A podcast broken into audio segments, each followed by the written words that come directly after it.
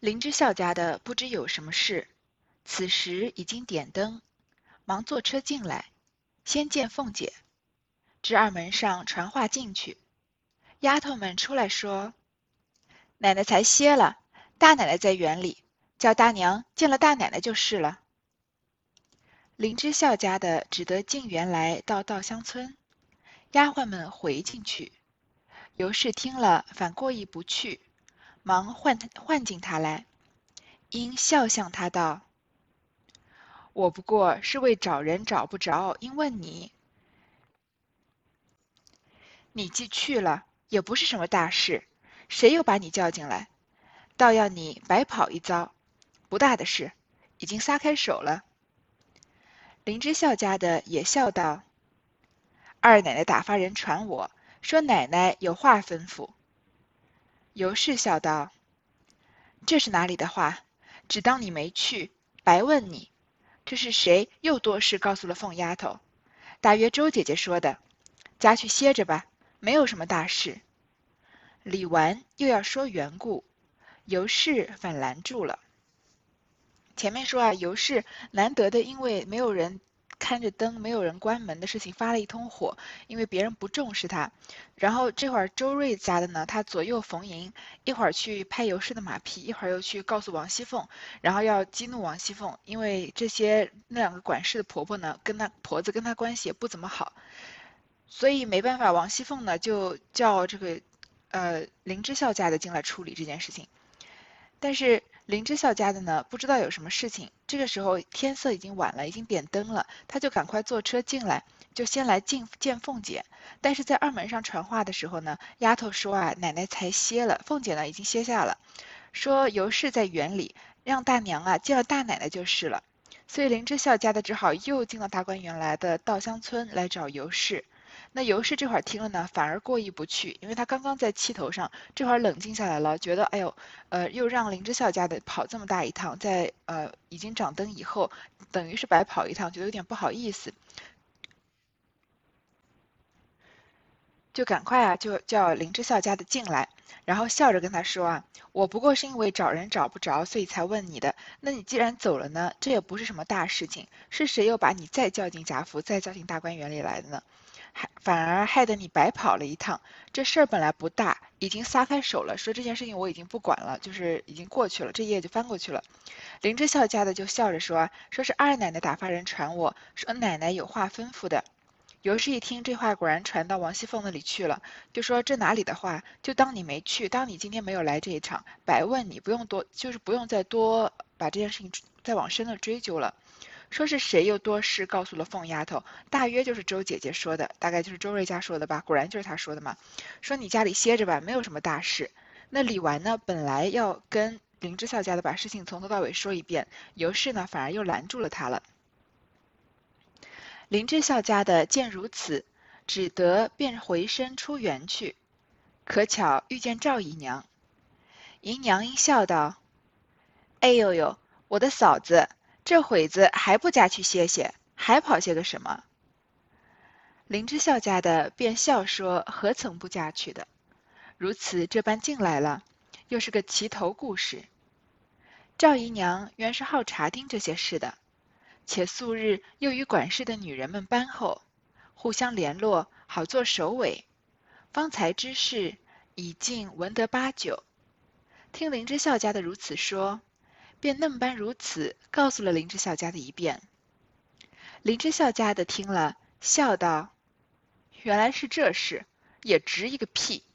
开恩呢就不理论，心窄些儿也不过打几下子就完了。”赵姨娘道：“我的嫂子，事虽不大，可见他们太张狂了些，巴巴的传你进来，明明戏弄你。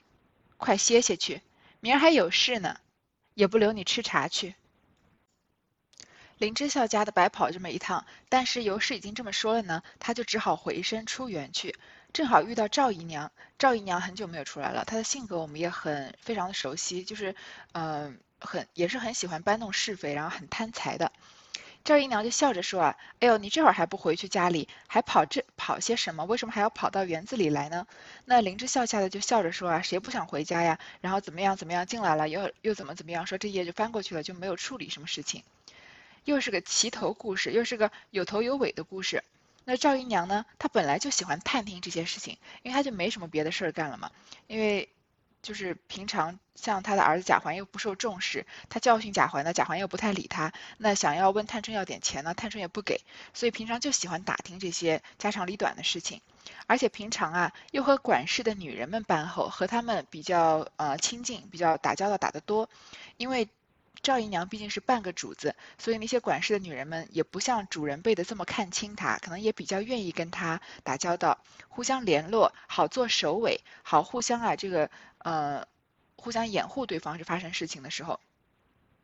方才的事啊，赵姨娘虽然没有亲身参与到，但她已经听说啊，听得十之八九了。听到林之孝家的这么说呢，她就把这个事情啊如此这般说这来龙去脉告诉林之孝家的一遍。林之孝家的听了呢，就笑着，但是觉得也不是什么大事，然后说原来是这个事，也值一个屁，这是什么事情也要特地的让我跑过来白跑一趟啊？说开恩呢就不理论，就算了嘛，如果心窄些啊，就打几下子就完了。那赵姨娘就说呢，说我的嫂子啊，这事情虽不大，但是他们也太张狂了一些。他们传你进来啊，明明戏弄你，说这个王熙凤他们、尤氏他们故意叫呃林之孝家的这个时候跑一趟，肯定是捉弄你呢。赶快歇歇去，明儿还有事呢，也不留你吃茶去。所以这个赵姨娘是真的是无事生非，这没有发生什么事情，她也要挑拨点事情出来。这件事情呢，就在林之孝家的心里面种了一个种子，这会儿她并没有什么反应就是了。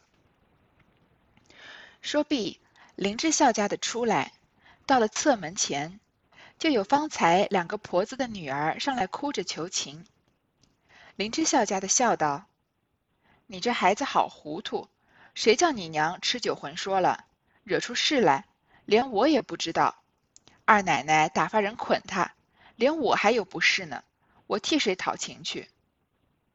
这两个小丫头子才七八岁，原不识事。”只管哭啼求告，缠得林之孝家的没办法，应说道：“糊涂东西，你放着门路不去，却缠我来。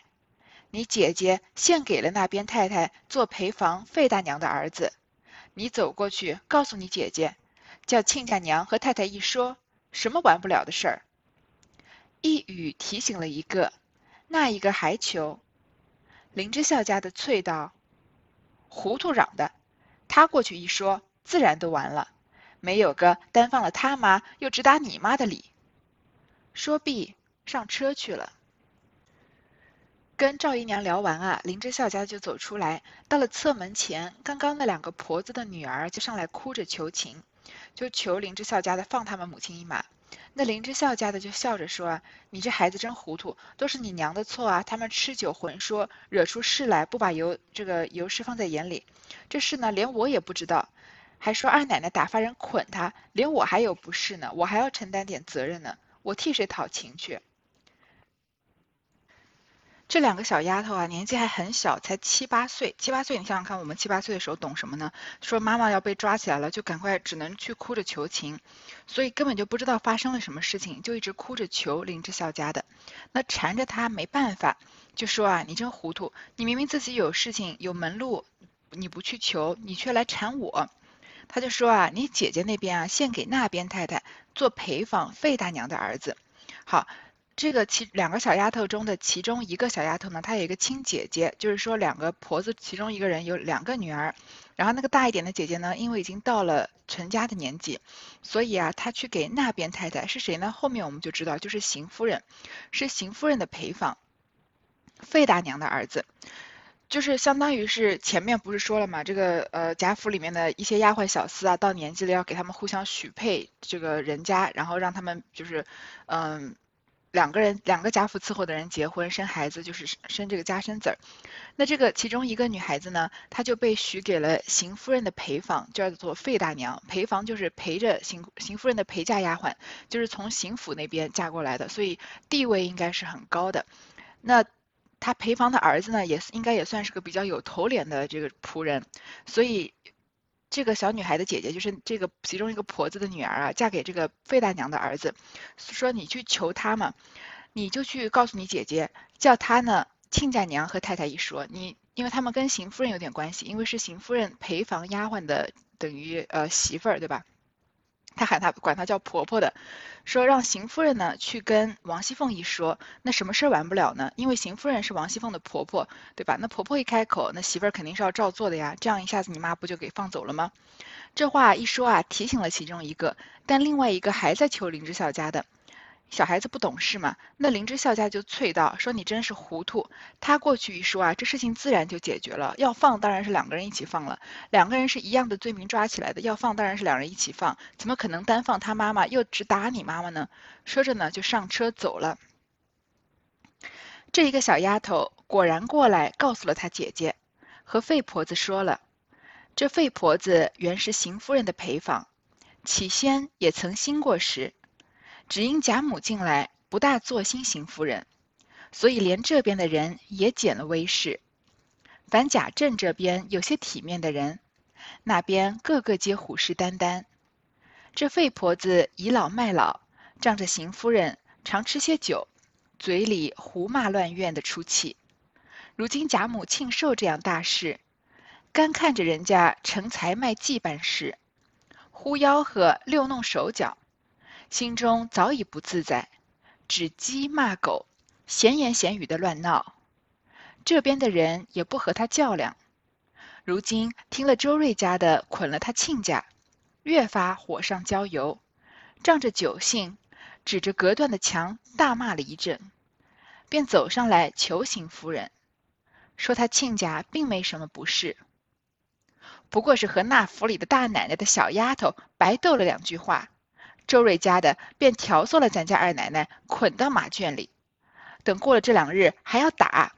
求太太，我那亲家我那亲家娘也是七八十岁的老婆子，和二奶奶说一声，饶她这一次吧。这个小丫头啊，就听了林之孝家的建议，果然就去告诉她姐姐。那她姐姐呢，就和自己的婆婆，就是费婆子说了。这个费婆子呢，是邢夫人的陪房。起先也曾兴过时，所以这一几几个字，起先也曾兴过时，就是什么意思呢？邢夫人嫁给贾贾赦，肯定在贾政娶妻子之前，所以邢夫人刚进贾府的时候呢，贾府应该是由邢夫人在管的，因为没有其他的女主人嘛。那时候王夫人还没有嫁进来，就更不要提这些小辈了，还生那么还还没生出来呢，对吧？邢夫人曾经是掌过事的。但是现在我们知道，邢夫人已经彻底失势了。那王家啊，这个贾家是谁在管呢？是王熙凤在管。那他什么事情要做主的，就会去找王夫人和贾母，是不会找到邢夫人这儿来的。所以近来啊，贾母不大做心邢夫人。邢这个贾母最近已经不太喜欢邢夫人了。她本来就已经没有什么真正的实权，那贾母又不喜欢她，所以连这边的人啊也减了威势，连带着伺候邢夫人的人啊也慢慢的没有什么声势了。但凡贾政这边有一些体面的人啊，那边个个皆虎视眈眈。就是贾政这边的人变得比较有体面，因为王夫人和王熙凤是实实际掌权的人，所以他们对方他们看贾政那边的人啊，就有些不不顺眼。那贾政这边的人看他们也不太顺眼。那我们就来稍微捋一下这个关系。在呃这个大观园里面吃酒的斗狠的两个婆子，他们呢？并本来并没有属于哪一派，对吧？但是其中一个婆子的女儿呢，因为嫁给了费大费大娘的儿子，所以呢，她跟呃邢夫人这边的关系可能还不错。然后呢，跟一个呃小丫头子吵起架来了。这个小丫头子呢，是伺候尤氏的丫头。那尤氏虽然她跟王熙凤闹得有点不愉快，但是。在呃王夫人和邢夫人之间，他和谁比较亲近呢？当然是和王夫人这边的人，因为他跟王熙凤走动的比较多，对吧？所以这个小丫头和这个婆子吵起来，然后小丫头没没有讨到好，去找尤氏，尤氏呢就想要让王熙凤过来处理这件事情，把这两个婆子打一顿。那这两个婆子的女儿就去求这个林之孝家的，林之孝家的，周瑞家的，他们两个人，周瑞家的已经呃跟已经前面跟王熙凤有过很多次的交集。为什么呢？因为她就是王夫人的陪嫁丫鬟，所以周瑞家的是王夫人这一派的。所以我们先简单粗暴粗暴的把这件这整体事情的争端啊。分成两派，就是王派和邢派。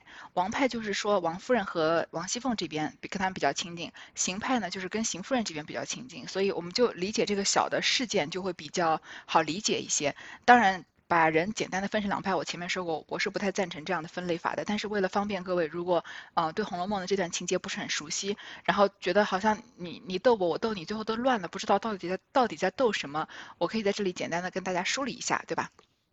好，我们现在就讲到，那两个始作俑者范氏的两个婆子，我们就可以把它归为是邢派的，因为他的女儿跟邢夫人有一些很间接的关系。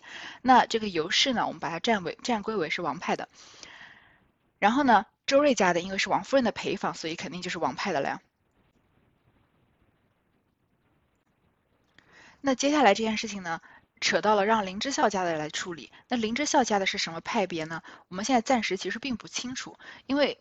呃，林之孝他并没有在这里明确的站边，他知道了事情的来龙去去脉之后啊，似乎对周瑞家的有一些意见，好像是有点偏向邢夫人这边吧。然后又给那两个小丫头出主意，说你去帮呃，你去求这个呃费大娘不就行了吗？有可能是我们就是态度上好像是跟邢邢夫人这边有点关系，但是林之孝家的长期。嗯，这总总管，因为林之孝是总总管荣府的大管家嘛，那林之孝家也是长期总管荣府的一个呃比较重要的女性仆人角色，所以他跟王府这边，他跟王派这边应该也是有一些很多的联络，所以我们假装，我们暂时把它定义为一个中立派。所以，呃，这这个费大呃林之孝家是中立派，他的那两个去求的那两个小丫头呢，去求了呃陪房的费大娘，费大娘很明显是个行派的人，对吧？那行派的人再去。呃，因为这件事情，然后要来求这个呃邢夫人了。所以呢，我们现在简单的梳理下来，就是邢派这边以邢夫人为首的人，他的下面呢有这个陪房的费大娘，有啊这个费大娘的这个媳妇儿，也就是赵氏的这两个婆子，然后呃当然还有这个这两个婆子的小女儿，这两个小丫鬟了。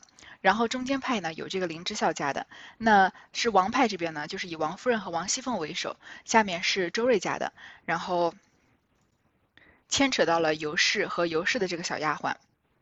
好，这样说起来会稍微清楚一些吧。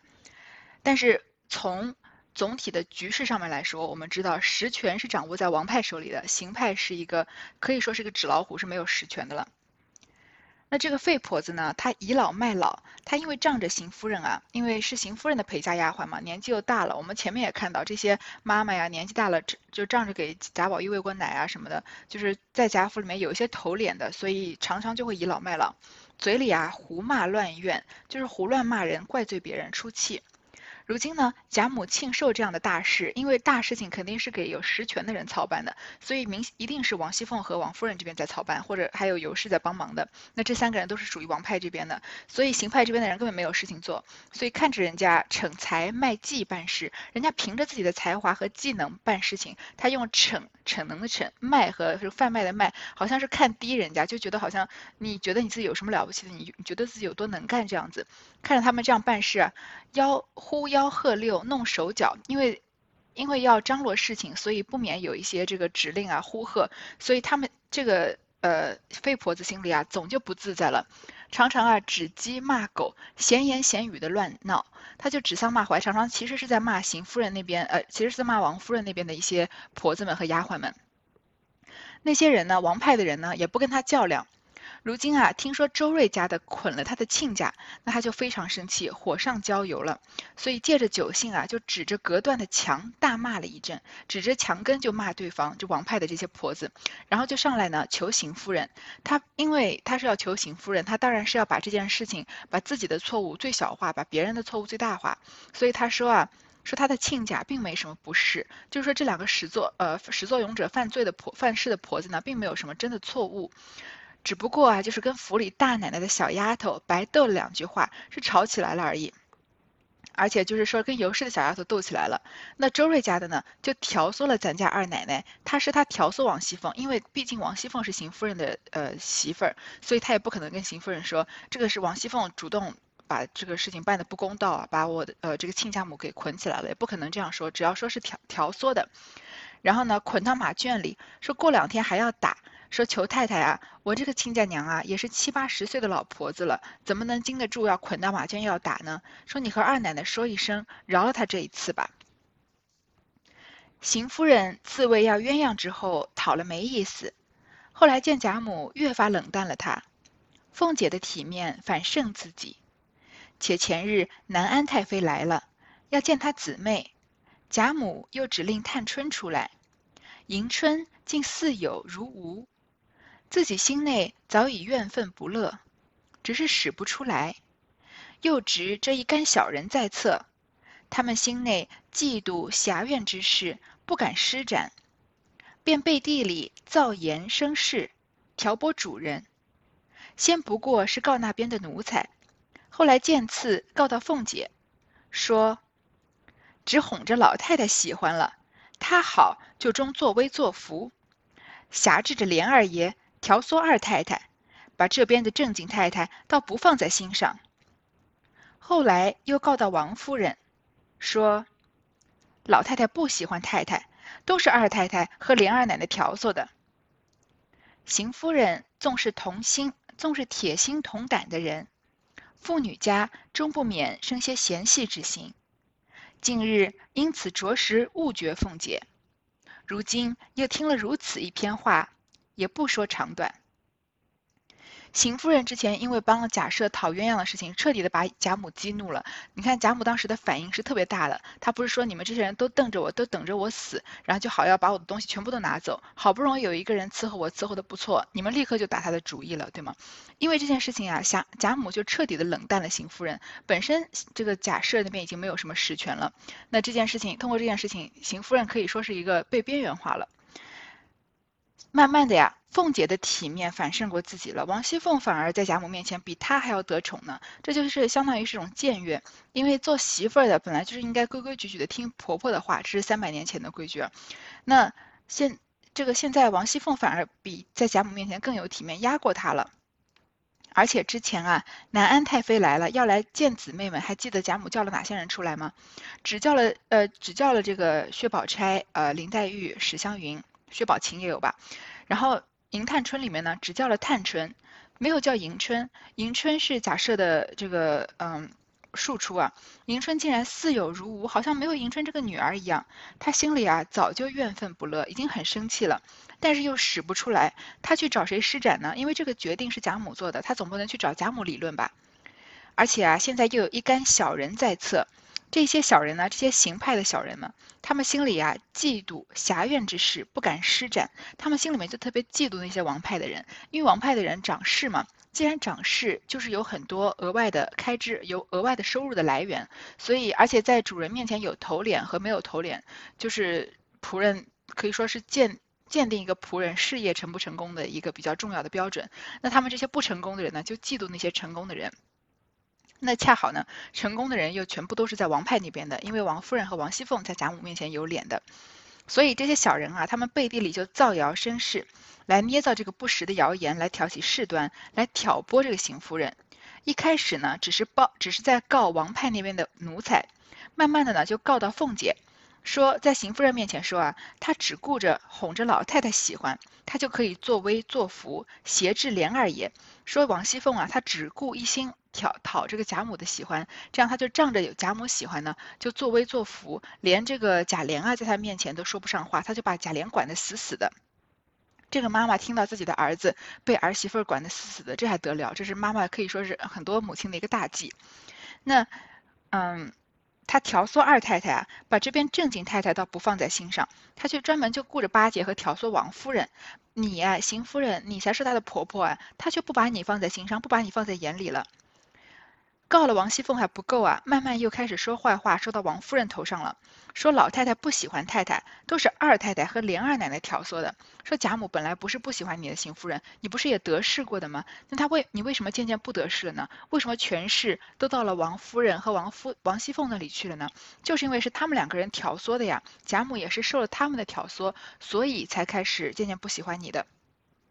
这个邢夫人啊，纵使是铁心铜胆的人，即使她的心是铁做的，胆是铜做的，那有这些人小人不时的在旁边搬弄是非，而且妇女家她毕竟是一个足不出户的女女性，她见识比较短浅，她不免啊就生出一些嫌隙之心，就开始对王夫人和王熙凤有一些看法了。所以最近啊。着实误觉痛减，对凤姐啊可以说是深恶痛绝，就想找一个机会好好的把她骂一顿。现在啊听了这样的一篇话，那邢夫人这个人性子是比较急躁的，那假假设想要鸳鸯，她就急巴巴的跑过来跟贾母求，也不想个计谋什么的，对吧？所以她听到这个进一步的挑唆呢，就也不说长短，就要过来找人算账了。关于邢夫人是怎么样找王熙凤、王派的人算账呢？那我们就要到下一回再说了。